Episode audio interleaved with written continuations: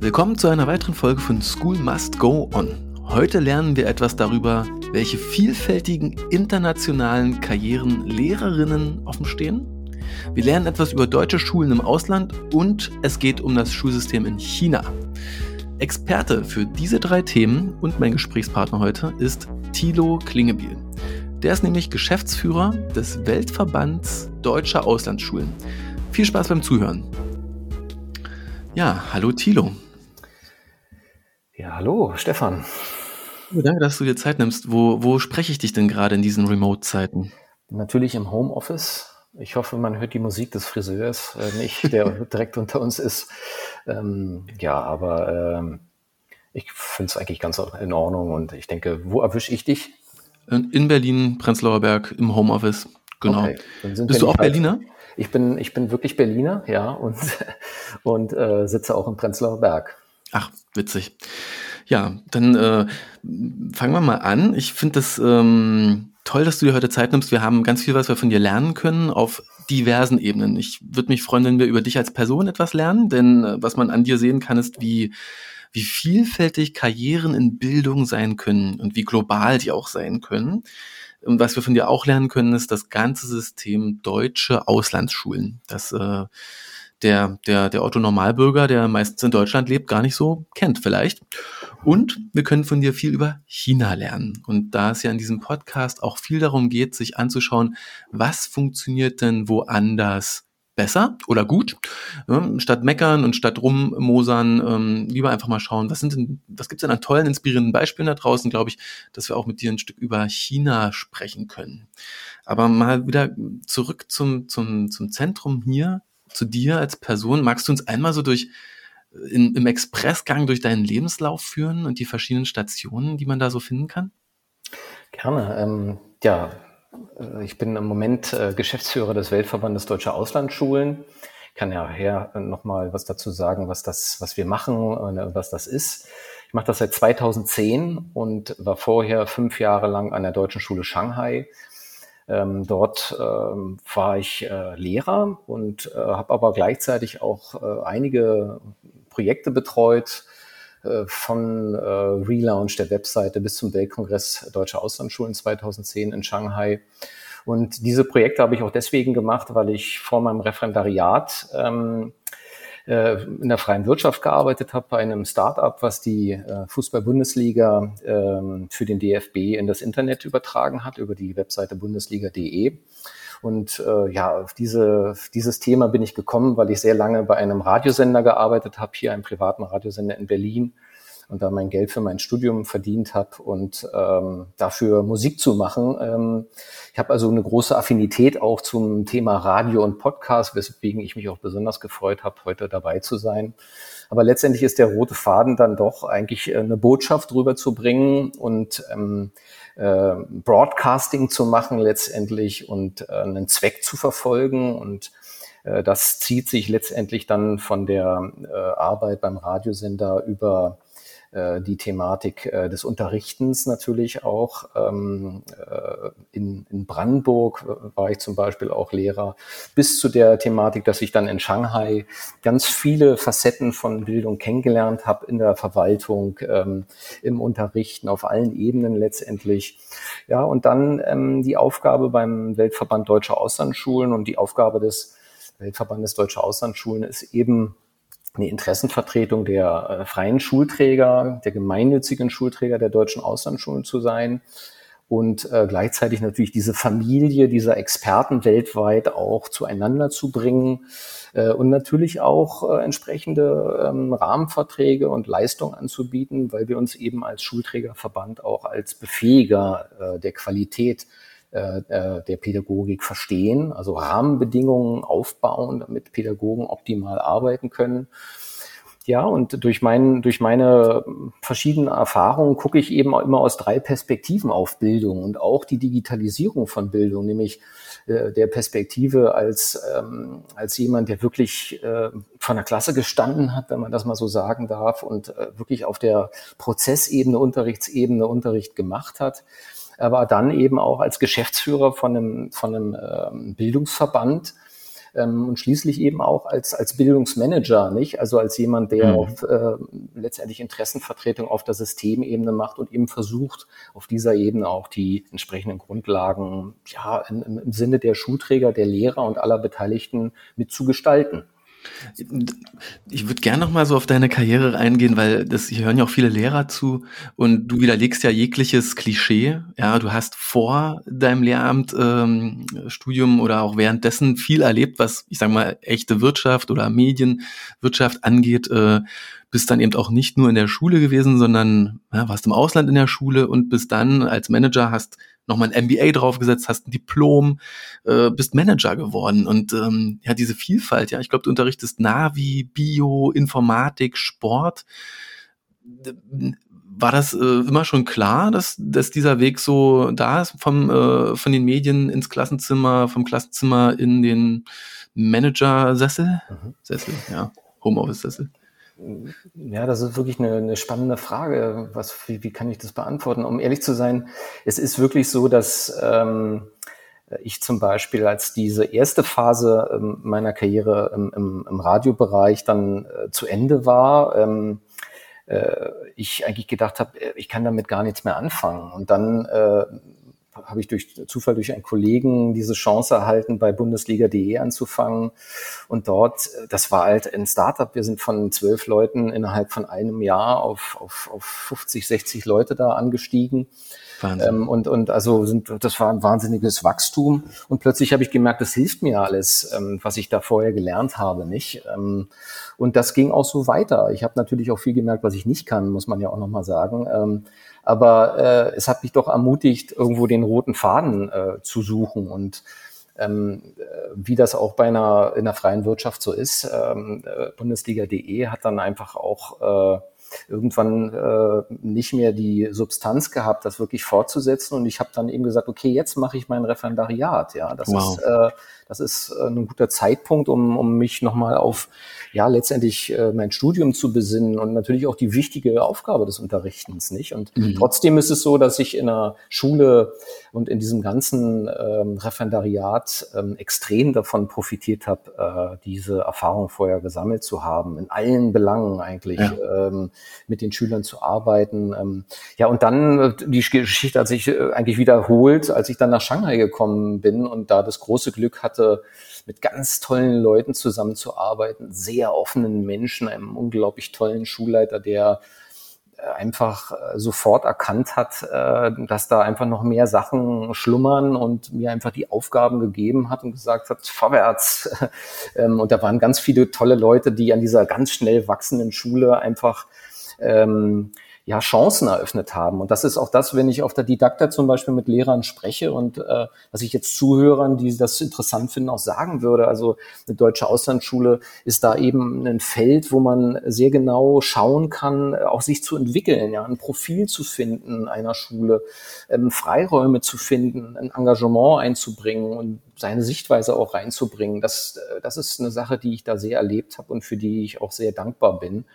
Und ähm, ja, letztendlich dann, glaube ich, ist ein wichtiger Punkt, ähm, dass ich mich dann doch entschieden habe, eben auf diese, auf diese Systemebene zu gehen in einem Verband, ähm, weil ich eben schon sehe, dass äh, der, der Lehrerberuf ein unglaublich äh, belohnender Beruf ist aus meiner Sicht. Also ich vermisse auch die Arbeit mit Schülern unbedingt. Ähm, mhm. Gleichzeitig ist es aber auch ein Beruf, der eben, gerade wenn wir über Digitalisierung äh, sprechen, ähm, auch äh, Anforderungen an Lehrer stellt, die eigentlich gar nicht von ihnen bewältigt werden können, weil sie eben auf einer anderen Ebene liegen. Ja, und ähm, ich glaube, das wird in der allgemeinen Diskussion ähm, häufig ein bisschen zu wenig gesehen. Ähm, ja. Und da äh, war es eben für mich wichtig, auf eine andere Ebene zu gehen, wo ich das auch wirklich mit, äh, mit gestalten kann. Und äh, da kommen wir sicherlich noch drauf, was es da für Beispiele gibt.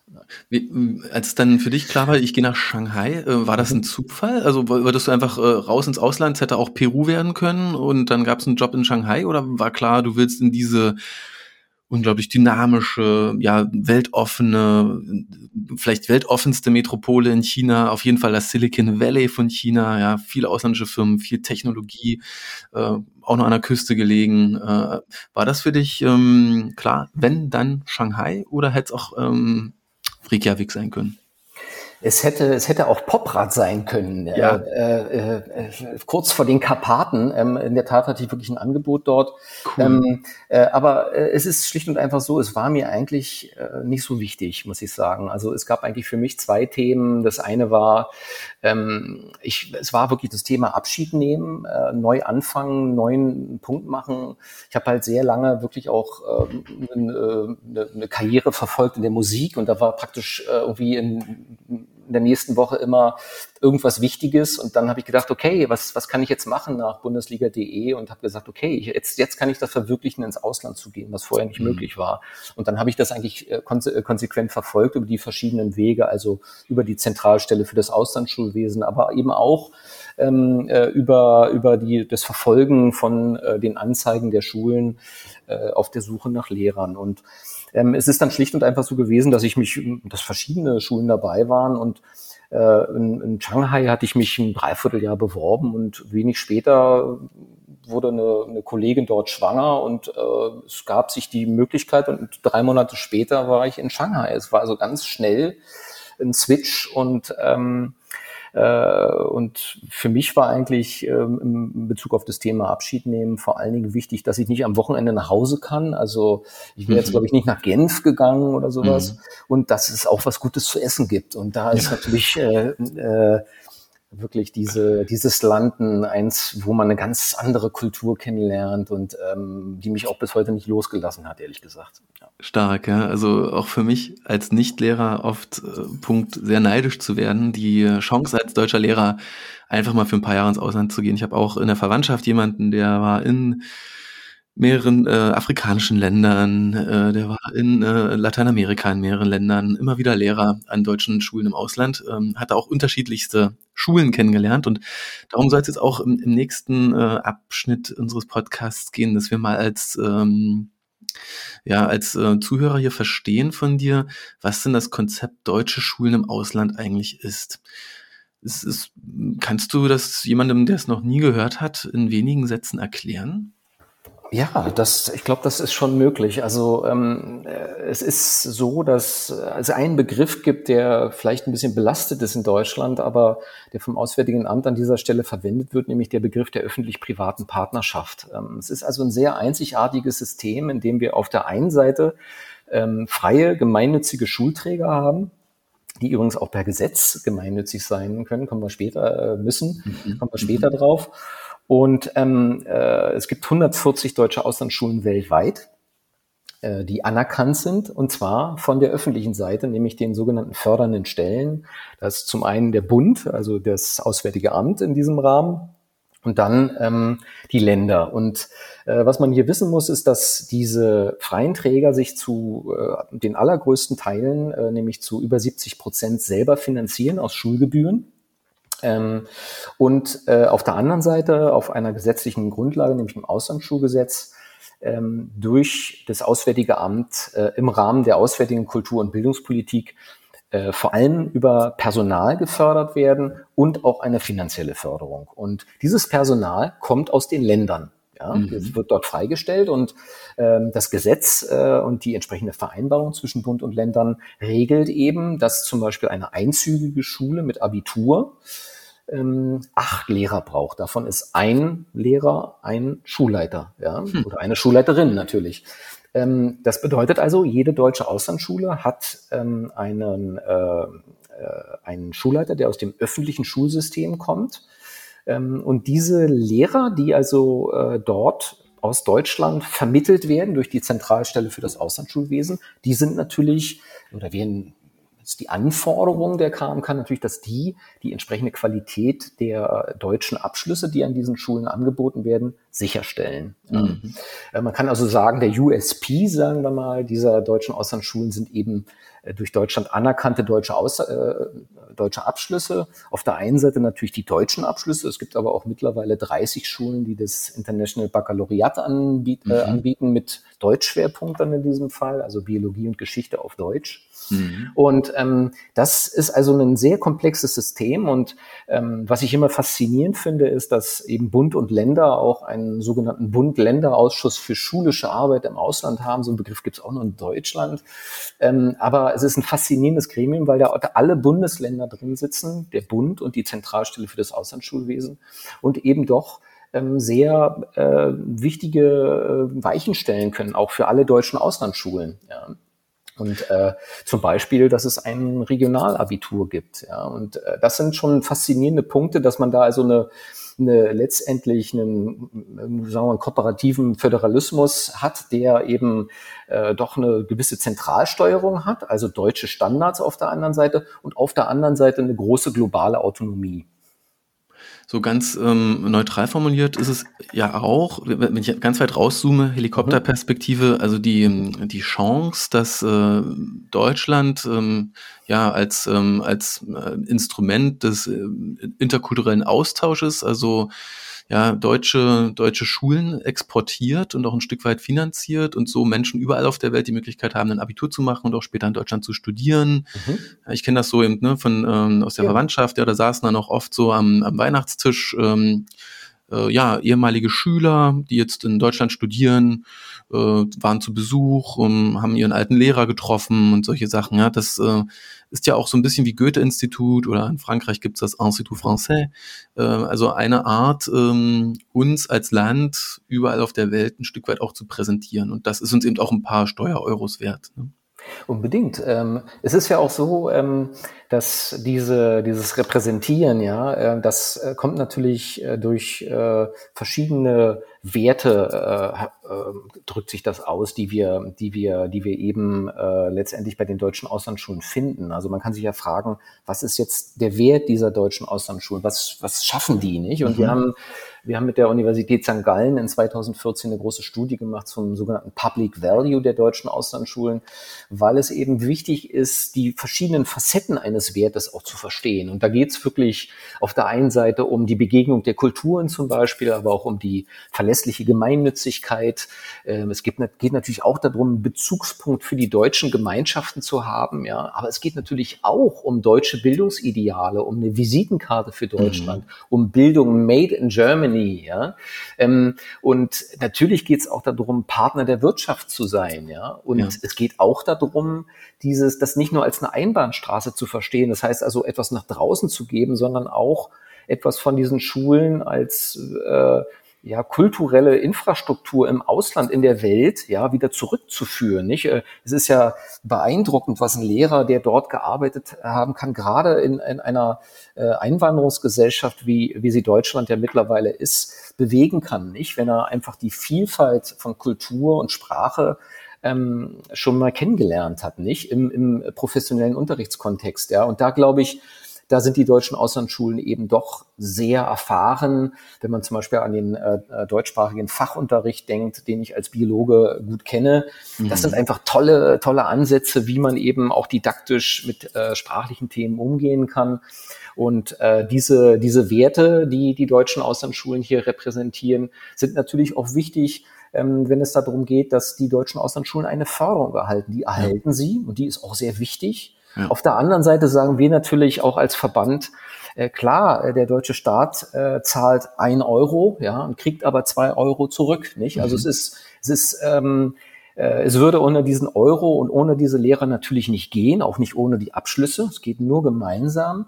Gleichwohl ist es so, dass die deutschen Auslandsschulen eben einen, äh, Betrag in die auswärtige Kultur- und Bildungspolitik äh, einbringen, der äh, mittlerweile bei ähm, 490 bis 500 Millionen Euro liegt, nicht? Aus Schulgeldern ja, erwirtschaftet, nicht? Und das ja. ist, wenn man das, wenn man sich die Summen der auswärtigen Kultur- und Bildungspolitik generell anguckt, ist das ein wahnsinniger Wert und man sieht einfach die besondere Bedeutung der Zivilgesellschaft für diesen Bereich der auswärtigen Kultur- und Bildungspolitik.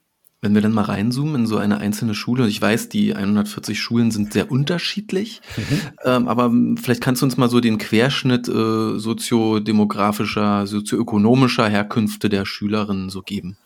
Ja, ähm, es ist so, also das Beeindruckende ist erstmal, dass von den über 80.000 Schülern, die auf deutsche Auslandsschulen gehen, 75 Prozent ähm, äh, Kinder von äh, letztendlich, äh, also Landeskinder sind, die letztendlich von nicht-deutschen äh, nicht, hm. nicht deutsch äh, sprechende äh, kind, äh, Eltern haben, Entschuldigung. Ähm, und diese, diese, dieser Wert ist natürlich ein Ausdruck eines unglaublichen Begegnungscharakters dieser, dieser Schulen. und äh, äh, drückt natürlich auch die zentrale Aufgabe dieser Schulen ähm, aus. Äh, dort sehen wir also die Begegnung. Auf der anderen Seite ähm, sind aber immer noch äh, dann ähm, die 25 Prozent wirklich äh, auch Kinder, die im großen Teil dann ähm, Eltern haben, die als Expat eben im Ausland sind. Ja, und mhm. äh, man kann da jetzt ganz grob, ja, ganz grob zwei Schultypen äh, unterscheiden. Das sind auf der einen Seite die, ähm, man hat sie traditionell äh, äh, Begegnungsschulen genannt, ja, also Schulen, an denen vorwiegend eben Kinder aus dem Sitzland ähm, zur Schule gehen, die auch durchaus den lokalen Abschluss auch mit ähm, erwerben, ja. Und äh, da gibt's ganz große Schulen, Mexico City zum Beispiel oder Sao Paulo, ja, mit vielen tausenden Schülern, ja. Ähm, und da wird eine äh, wahnsinnige Arbeit gemacht, eben Schüler, Kinder an die deutsche Kultur ranzubringen. Und zwar in einer Weise, die ja nicht nur ein Sprachkurs ist, sondern wo Kinder ja teilweise von der Kinderkrippe bis zum Abitur deutsches Bildungssystem und deutsche Bildungsarbeit kennenlernen. Ja. ja. Und auf der anderen Seite hat man dann so eine Schule wie zum Beispiel die Deutsche Schule Shanghai, nicht? Mhm. Wo es einfach so ist, dass ähm, chinesische Kinder nur dann auf diese Schule gehen können, wenn mindestens ein Elternteil einen deutschen Pass hat ja, mhm. oder das Kind ähm, eine Geburtsurkunde aus dem durch die Geburt in, in, einem anderen Land nachweisen kann. Dann kann das eine internationale Schule besuchen, wie auch die Deutsche Schule Shanghai. Das ist auch der Fall dort. Im Großen und Ganzen wird dort aber äh, auf Deutsch unterrichtet, während man eben an einer Begegnungsschule durchaus zweisprachig ähm, die, äh, diese Dimension hat und auch äh, faszinierende Sachen vorliegen, wie zum Beispiel ähm, äh, bestimmte äh, ähm, Zweige, der, wo die wo die Schüler erst in der zehnten Klasse, neunten, zehnten, elften Klasse in den deutschen Zweig reingehen und dann später Abitur machen, nicht? Die lernen innerhalb kürzester Zeit Deutsch und machen diese komplexen Prüfungen dann wirklich auch in Deutsch. Das ist einfach absolut beeindruckend und man kann da nur den Hut ziehen. Ähm, auch vor den Lehrern muss man auch nochmal sagen, nicht? Das Total. ist ja, das ist ja nicht eine, eine einfache Sache. Aber vielleicht macht das nochmal deutlich, diese beiden Teile, nicht? Auf der einen Seite dieser starke Begegnungscharakter, auf der anderen Seite dieser klare Auftrag natürlich auch, Expat-Kinder zu beschulen und denen auch die Rückkehr wieder zu ermöglichen. Und das alles in einer öffentlich-privaten Partnerschaft aus, aus einem starken Zivilgesellschaft und einer starken öffentlichen Förderung. Und, und äh, am Beispiel jetzt Shanghai und dieser speziellen Policy der Schule, mhm. äh, wir, liegt es daran, dass die Kapazitäten einfach nur so sind, dass man chinesische Familien oder chinesische Schülerinnen gar nicht aufnehmen könnte? Oder sagt der chinesische Staat hier an der Stelle, nee, wir möchten das nicht, unsere Bürgerinnen sollen schon auf chinesische staatlich betreute und gemanagte Schulen gehen. Die sollen nicht auf internationale Schulen gehen. Ja, das ist eine Regelung des, äh, des, des chinesischen Staates an der Stelle. Mhm. Ja, und äh, ich habe jetzt gerade neulich ein Gespräch gehabt, wo man äh, merkt, äh, dass auch dort sich was entwickelt, ähm, dass es also durchaus auch Gedanken über Schulprojekte gibt, wo mehr Begegnung dann drin ist äh, und gelebt wird. Ähm, und das muss man einfach abwarten. Nicht? Ja. ist, man muss sich ja immer überlegen, ähm, dass diese Schulen wirklich Brücken sind in diese, in die Länder rein. Und sie sind auch eben nicht Sie werden ja nicht durch den deutschen Staat gegründet. Keine deutsche Schule wird durch äh, den deutschen Staat gegründet, sondern sie werden immer durch einen äh, privaten Träger gegründet. Und diese privaten Träger sind teils uralt. Also die, die älteste Schule ist in Kopenhagen und ist 1500 äh, 73 gegründet worden. Nicht? Also es, mhm. äh, wir haben äh, die Schule Stockholm mit, mit äh, auch über 400 Jahre alt. Wir haben viele Schulen in Südamerika, die 100, 150 Jahre alt sind. Also da ist eine wahnsinnige Tradition drin. Ähm, und äh, eine Geschichte, die mich sehr beeindruckt hat, wir hatten eine Tagung in, in Valdivia, ist die südlichste deutsche Auslandsschule in Südchile.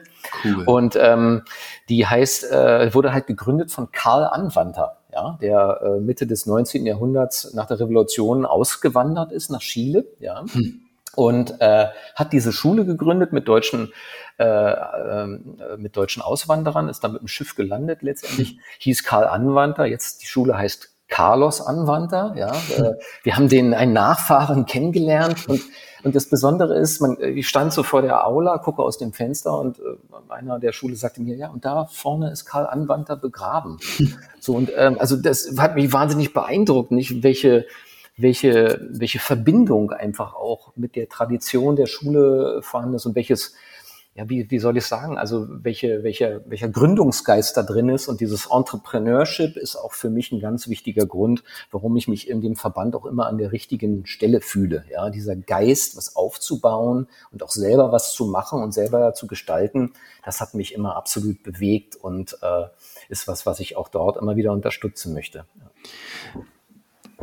Das ist ähm, interessant, sich diese Schulen, diese 140 Schulen einmal vorzustellen. In diesen Tagen wird ja viel davon geredet, dass unser Schulsystem vielleicht etwas äh, an, an, an Dynamik nachgelassen hat, dass wir überlegen sollten, könnten Schulen vielleicht ähm, autonomer agieren.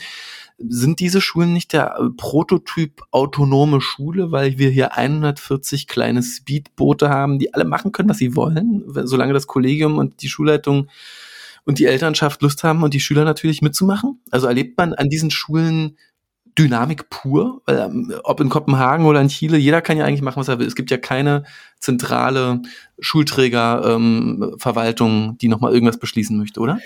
Naja, ähm, es ist sogar noch, noch, noch, äh, noch besser. Ja, es ist noch, es ist noch besser, ähm, weil diese Schulen eben, sie sind auf der einen Seite autonom und haben eine große wirtschaftlich-strategische Freiheit. Auf der anderen Seite ist aber eben auch, sind die deutschen Standards und damit eben auch ein, ein deutscher Schulleiter, der als Hauptamtlicher mit einem ehrenamtlichen Vorstand zusammenarbeitet. Und mhm. äh, das ist was besonders ähm, Gutes, denn viele Schulen sind wirklich unter den Besten ihres Landes. Ähm, wow. Und auch in der, in der Bildungsforschung, es gibt da eine gute Untersuchung von, vom IFO im Rahmen von PISA, hat man mhm. eben doch gesehen, dass eben durchaus Schulsysteme, in denen eine Kombination äh, findet von, äh, stattfindet äh, von einer äh, eher freieren äh, Schulträgerautonomie mit einer mit einer mit staatlichen Vorgaben im Curriculum äh, und allem, äh, was praktisch Rahmenbedingungen sind, eine, doch eine sehr ähm, äh, gute Kombination sein können, möchte ich auch an dieser mhm. Stelle ausdrucks, äh, ausdrücklich sagen. Äh, bei den deutschen Auslandsschulen äh, sehen wir eben auch eine zentrale Unterstützung durch die Zentralstelle für das Auslandsschulwesen, auch ein sehr wichtiger Punkt für, für das Thema auch des Schulmanagements. Der Verband selber äh, engagiert sich insbesondere im gemeinnützigen Management, also für die Vorstände und die ganze Thematik, wie man eine Schule als NPO auch steuern kann. Cool. Ja. Mhm. Und diese und diese diese Kombination ähm, ist eine, die natürlich auch Reibungen hat, ja, aber sie sind eben es ist natürlich auch eine große Dynamik drin, denn die Eltern, die, die sich in diesen Schulvereinen engagieren, haben natürlich ein hohes Involvement, also sind voll drin in der Thematik, interessieren sich dafür und fiebern auch mit und bringen das ein. Und wie bei jeder NPO ähm, wird die Qualität dieser Organisation eben dadurch bestimmt, dass die Leute sich dafür engagieren. Das geht ja. beim Kuchen los für die, für die, für das Schulfest. Es geht weiter bis zu Sponsoren und es geht, geht natürlich auch in die Schulkultur rein und es geht auch in die Pädagogik rein, denn man muss auch noch eins betonen. Wir haben vermittelte Lehrer aus Deutschland. Ähm, aber von den über 8000 Lehrern, die an deutschen Auslandsschulen sind, da sind eben 1500 bis 2000 wirklich aus Deutschland, nicht? Die restlichen Lehrer sind alle direkt beim Schulträger angestellt und äh, äh, insofern haben wir da auch einen wirklich einen starken Mix in der Kultur und der, glaube ich, der bringt so eine der bringt so eine so einen, so einen, so einen kreativen äh, Flamme, ja. Also mhm. ich fand das in, in Shanghai faszinierend, eine, ein, ein toller Spirit und ich habe ihn eigentlich immer auf der Welt auch wiedergefunden, egal wo ich war. Mann, das stelle ich mir so toll vor, ja. Also ein, ein äh, super Beispiel für Partizipation, wenn Eltern richtig mitbestimmen können und da auch eine Kontinuität reinlegen, ja, auch wenn Schulleiter natürlich auch mal wieder zurück nach Deutschland oder an die nächste Schule gehen oder auch das äh, Personal ja. zum Teil durchwechselt und dann in Kombination mit dem, mit der Umgebung. Ja, in Shanghai stelle ich mir das wirklich ja, äh, äh, auch super fordernd vor für alle, ja. die an der Schule arbeiten, denn du hast dann ja um dich rum China, Chinesen und chinesische Schulen. Und äh, schaut man sich PISA-Leistungsvergleich an, dann sieht man gerade im Leistungsfeld Mathematik liegen chinesische Schülerinnen, also die 15-Jährigen, ja extrem weit vorn. Ja? Mhm. Also ich glaube, ein Viertel aller getesteten Kinder liegen im besonders leistungsstarken Bereich. Und ja. ich denke, das macht ja dann auch äh, Erwartungen für die deutsche Schule in China. Oder? Das ist das, äh, ich, ich glaube, ich würde das auch globalisieren. Äh, also es ist, es ist ja immer die Frage quasi, äh, wie wir, wie wir, ähm, wer wir sein wollen. Also äh, wir, äh, die deutsche Schule wird immer im Kontrast sein zu den lokalen Bildungsidealen. Und wenn wir jetzt China angucken, mhm. dann haben wir ja ein Bildungssystem, was sehr stark ausgerichtet ist auf eine zentrale ähm, Hochschulzulassung. Und äh, wenn man, äh, wenn man sich das anschaut, äh, ist da ja ein wahnsinniger Druck auf der Gesellschaft, dass also die Plätze, die in der Universität da sind, dann auch wirklich äh, besetzt werden. Und deswegen geht das natürlich ganz früh los, dass man sich dafür vorbereitet und lernt. Und das ist natürlich eine bestimmte Art von Bildungsideal, wo ich jetzt neutral sagen würde, da muss man einfach wissen, ob man das mag oder nicht. Ja? Ähm, und es ist auch die Frage, äh, wofür lerne ich einfach? Und ähm, mhm. ich habe gerade vor zwei Tagen auch nochmal ein, ein Video angeschaut, was äh, in Shanghai-Kreisen sich bewegt, wo die gleiche Frage gestellt wird, die Herr Schleicher stellt und, und viele andere, nämlich ähm, ist unsere Schule heute eigentlich so, dass sie für die Zukunft ausbildet oder ist sie eine Schule der Vergangenheit, nicht? Ähm, äh, und hat mit ganz anderen Idealen zu tun, die wir in unserem zukünftigen Arbeitsfeld ähm, äh, wo wir uns fragen, bereitet sie uns darauf noch vor? Brauchen wir neue Skills? Brauchen wir neue Herangehensweisen? Brauchen wir ein neues Bildungsideal? Und das ist gar nicht so einfach zu beantworten, denn in der, in der Geschwindigkeit der Veränderung ähm, äh, ist natürlich immer wieder die Frage zu stellen, wenn jemand dann den Finger hebt und sagt, ich weiß jetzt, wie das geht, ähm, wird es, wird es vielleicht in ein paar Jahren schon wieder überholt sein. Das ist eine sehr schwierige Diskussion. Das äh, glaube ich äh, sehr stark wahrgenommen zu haben in diesem, in diesen Berichten, die ich jetzt eben mir gerade angeschaut habe, nochmal, dass äh, natürlich auch China darüber nachdenkt, wie es ähm, für die Zukunft ausbilden will. Und wenn sie große, äh, wenn sie große Klassen haben, wenn es um das Thema Digitalisierung geht, dann steht China sicherlich vor den gleichen Herausforderungen wie jedes andere Land auch. Und äh, letztendlich wird man dann sehen, ähm, äh, egal ob es die, äh, ob es die Mathematik-Zensuren äh, sind oder andere, wer hat die besten Ideen, nicht? Wo, mhm. wo sind die Leute, die wirklich kreativ etwas auf die Beine stellen können?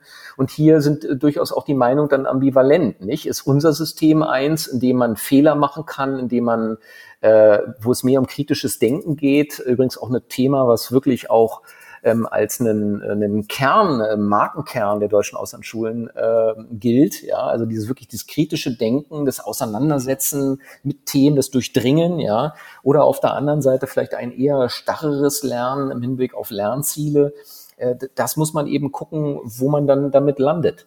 Hm. Ich lese gerade von Valerie Hannon das Buch Thrive, ähm, also auch eine, eine OECD-Beraterin, mhm. Forscherin, Bildungsforscherin, die eben auch genau sagt, was du sagst, ja, und die Debatte eben weiterführt, äh, was für was äh, soll Schule eigentlich leisten, was für ein Ort sollen Schulen in Zukunft sein. Das ist natürlich super mhm. tough. Äh, wir können diese Diskussion führen, gleichzeitig, wenn ich jetzt Elternteil bin oder Schüler bin ja. und betroffen bin und jetzt entscheiden muss, ne, und in dieser äh, sehr, sehr, sehr, sehr krassen High-Performance-Kultur in China leben muss, in dem, so wie ich das wahrnehme, ja, schulische Leistung klar als Resultat harter Arbeit ähm, angesehen wird und nicht ererbte, ererbte Intelligenz äh, entscheidet, mhm. ja, ähm, dann kann ich mir schon vorstellen, dieses Mindset, selbst wenn ich irgendwann aufhöre, ähm, so hart Fakten durchzupauken oder mich auf, äh, auf, auf so, äh, so hart, äh, hard Skills wie Mathematik zu konzentrieren, selbst dann wird wahrscheinlich Leistung, ja, und wirklich hohe, hohe Energie, die reingesteckt wird, wahrscheinlich weitergehen. Ne? In, ja. in einem Land mit einer, mit einer Akademikerarbeitslosigkeit, ja, ja. die nicht äh, zu klein ist in China. Ähm, da hätte mich so interessiert, ob du, ja, also ob du eben diese, dieses krasse Energielevel äh, in, den, in der chinesischen Bildungs Kultur und im Bildungssystem, ob das auch so rübergeschwappt ist in die, in die deutsche Schule. Dann hast du ja sicherlich viele Expats, die für große Firmen arbeiten, die ähm, internationale Karrieren machen, die ja sicherlich auch ein gewisses ja, Arbeitsethos mitbringen. Also verglichen mit der Schule in Brandenburg, äh, würdest du sagen, da war was, da war was anders in, in Shanghai? Da war was anderes in der Luft? Hm. Ähm, ja, bevor ich auf Brandenburg komme, weil das einfach nochmal ein ganz spezielles Thema war, äh, würde ich vielleicht doch gerne nochmal was zu meiner Erfahrung mit chinesischen Schülern sagen, denn ich habe ja auch unterrichtet und ich muss schon sagen, dass dort äh, Schüler dabei waren, die extrem leistungsbezogen waren und, und sehr, äh, sehr ehrgeizig waren. Also in großen Teilen muss ich sagen. Also man muss ja immer vorsichtig sein, möchte das auch sein ähm, äh, mit äh, plakativen Themen. Aber mhm. das ist schon ein Thema, was ich mitgenommen habe. Also da waren sehr, sehr engagierte Schüler dabei, äh, die sich besonders ausgezeichnet haben. Ähm, und äh, trotzdem, glaube ich, äh, hat ihnen, hat ihnen äh, das, das deutsche System und die deutsche Herangehensweise auch, auch, auch äh, gut getan. Und ich, ich glaube auch, dass wir wir haben auch eine, eine Studie gemacht äh, zum Thema Fachkräftemigration als, als Weltverband Deutscher Auslandsschulen. Wir sehen eben, dass ein großer Teil der Absolventen von deutschen Auslandsschulen eben wirklich auch ähm, ein eigenes Geschäft aufbauen, mhm. ja, teilweise mhm. in, in Entrepreneure werden, die in ihr Land zurückgehen und teilweise sich dann auch wieder in den eigenen Schulvorständen engagieren. Also der Kreis schließt sich dann auch, ja.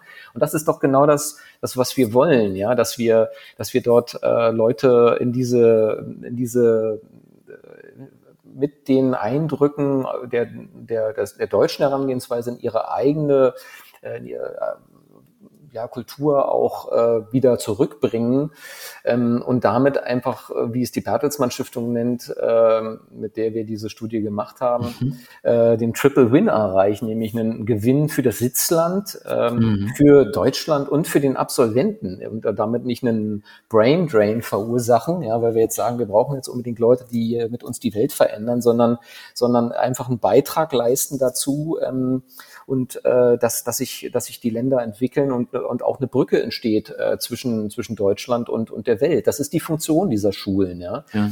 Und ähm, äh, an der Stelle glaube ich, äh, das muss man immer wieder hervorheben. Und wenn man jetzt China sieht und die entsprechenden äh, Kinder, die dort äh, zur Schule gehen, dann ähm, sieht man eben, dass wir auch was von denen lernen können. Die Herangehensweise äh, ist, äh, glaube ich, sehr wichtig, dass wir mit sehr offenen Augen und offenen Ohren an, an die Thematik rangehen. Mhm. Und in Sachen Digitalisierung, hast du da Dinge gesehen, von denen du gesagt hast, wow, das war richtungsweisend an den internationalen Schulen, aber vielleicht auch an den Schulen in China? Ähm, also erstmal ist es, äh, ist es so, äh, ich bin ja vor zehn Jahren in, in, äh, in, in Shanghai gewesen, nicht? Äh, und das ist natürlich schon ein geraumer Zeitpunkt. Ich meine, ich mhm. kann mich noch daran erinnern, dass ich, glaube ich, in Shanghai mein erstes iPhone gekauft habe. Ja. Mhm. Ich kann mich aber auch daran erinnern, dass ich 2005 in Shanghai angekommen bin und da war die deutsche äh, Auslandsschule, die deutsche Schule Shanghai war dort schon Apple-Schule, nicht? Also, wow. äh, mhm. Und wir haben sofort mit Themen angefangen wie äh, auch Lehrer online, äh, das kennst du vielleicht von damals mhm. noch, äh, und haben das eingeführt. Wir haben IT-Tage gehabt. Also da war ein unglaublicher Drive drin und auch ein Schulvorstand, ich erinnere mich noch sehr genau daran, wo dann einfach ganz schnell entschieden wurde, alle Klassen bekommen Beamer und das wurde einfach gemacht, nicht?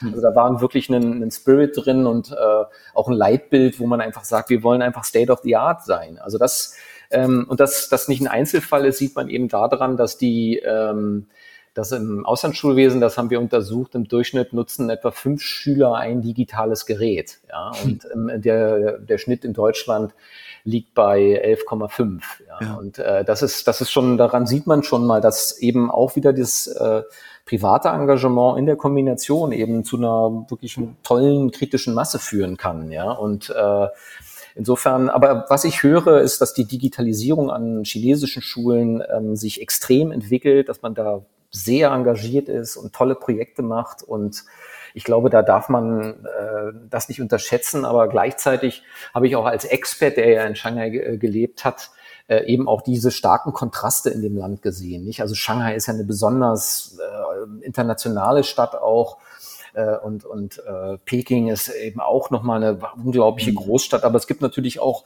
durchaus ländliche Regionen, das ist ja nicht überall so, es ist ja eine, ein unglaublich großes Land und ich glaube, man muss schon auch die Vielfalt des Landes auch immer sehen und muss vorsichtig damit sein, jetzt äh, so plakative äh, Bilder da zu transportieren. Ich glaube, es ist einfach ein Land, äh, das kann man, glaube ich, zusammenfassen, was eine unglaublich schnelle Entwicklung äh, erlebt. Ähm, und das muss man auch immer wieder im Hinterkopf behalten bei allen Digitalisierungen und allen Themen, die da ähm, sich bewegen. In, allein in den fünf Jahren war eine, Un wo ich da war, zwischen 2005 und 2010, waren die Olympischen Spiele dort, dann die Weltausstellung, ja, und äh, das waren ja Öffnungen, die waren ja vorher noch gar nicht so abzusehen, ja, und äh, und äh, da, das ist, glaube ich, der Kontext, unter dem man auch Bildung in China dann äh, betrachten äh, kann.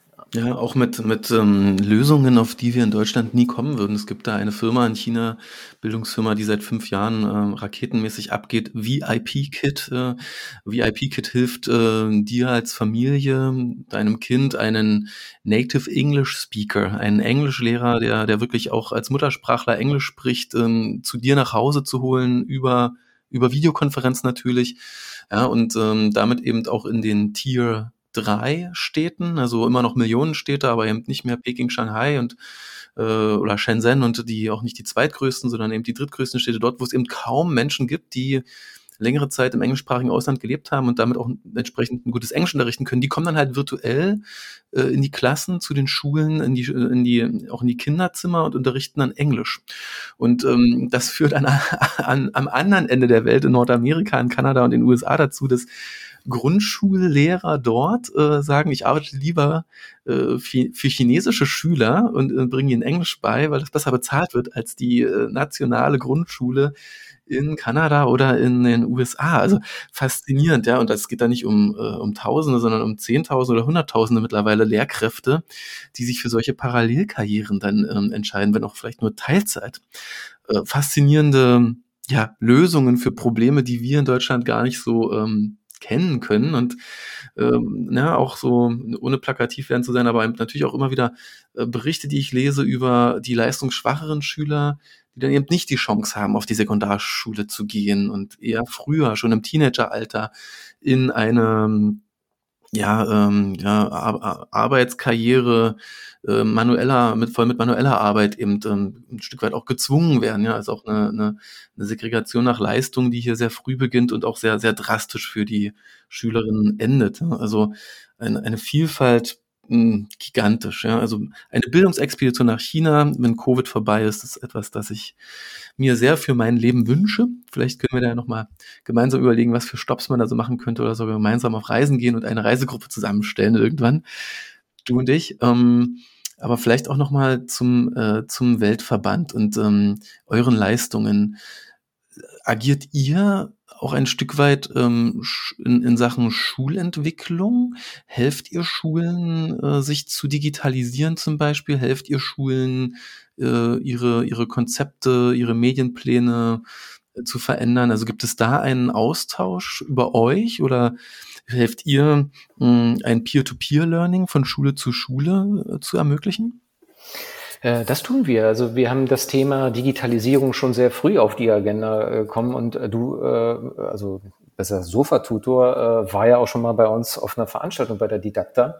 Und, ähm, und äh, das Thema äh, über Veranstaltungen zu, äh, zu zeigen, auf neue Entwicklungen hinzuweisen, das haben wir uns auf die Fahnen geschrieben. Äh, wir haben unsere erste Tagung bei der Didakta glaube ich, 2011 gemacht und seitdem ähm, haben wir eigentlich die Aufgabe uns gestellt, dass wir die deutschen Auslandsschulen auch immer an die Trends im Inland ranbringen. Wir haben eine enge Kooperation mit dem Didakterverband. Mhm. Ähm, wir, ähm, äh, ich habe 2015 die Keynote für den Schulbereich ähm, bei der LearnTick gehalten, halten dürfen und habe da vorgestellt, was wir, also wir haben 2012 äh, eine Lernplattform aufgebaut, damals mit Digi Online, die kennst du wahrscheinlich mhm. auch, mhm. die ja jetzt auch die Plattform für die Volkshochschulen anbieten. Dieses System haben wir quasi als, als Intranet für die, für unseren Verband aufgebaut und parallel über eine Plattform, die WDA Net hieß, äh, haben wir die jetzt den Schulen zur Verfügung gestellt, haben extrem viel daran gelernt.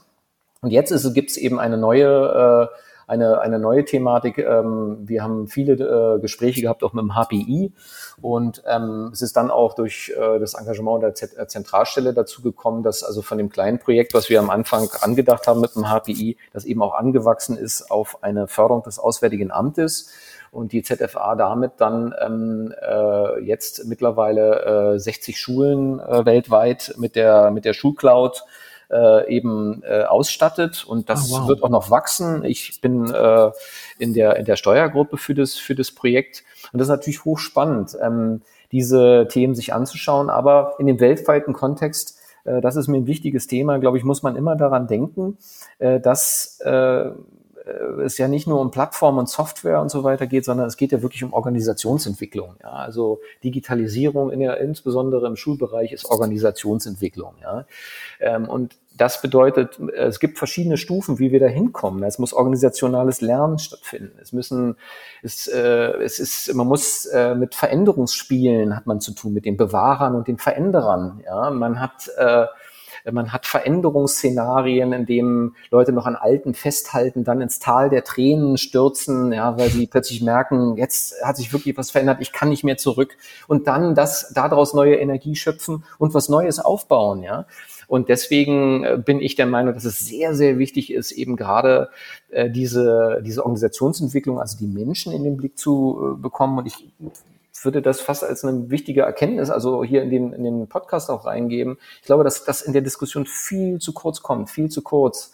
Ja, und ähm, wir da wirklich auch mehr Klarheit brauchen bei der ganzen äh, Thematik und auch ähm, noch, noch klarere Ansätze, wie wir damit ähm, umgehen müssen. Thilo, vielen Dank. Du bist ähm, mit ähm, 140 Schulen, äh, über 80.000 Schülerinnen, äh, Vertreter eines, ähm, ja, eines großen, könnte man sagen, Gesamtbildungsträgers, so ungefähr so groß wie das Bundesland Bremen, also wirklich nicht klein. Äh, ein 17. Bundesland äh, auf, auf der Schullandkarte Deutschlands und ähm, ich glaube etwas, das viele nicht wussten. Ähm, vielen Dank für die tollen Einblicke heute und ähm, hoffentlich bis bald. Dankeschön, Stefan, und ja, bis bald. Danke fürs Zuhören bei dieser Folge von School Must Go On. Damit du die neuesten Folgen immer direkt aufs Smartphone bekommst, abonniere doch diesen Podcast bei iTunes, Spotify oder deiner Lieblingspodcast-App. Für Ideen und Anregungen schreib mir unter podcast.sofatutor.com. Ich freue mich immer über neue Follower auf Twitter oder LinkedIn und diskutiere dort auch gern weiter. Ciao und bis zum nächsten Mal.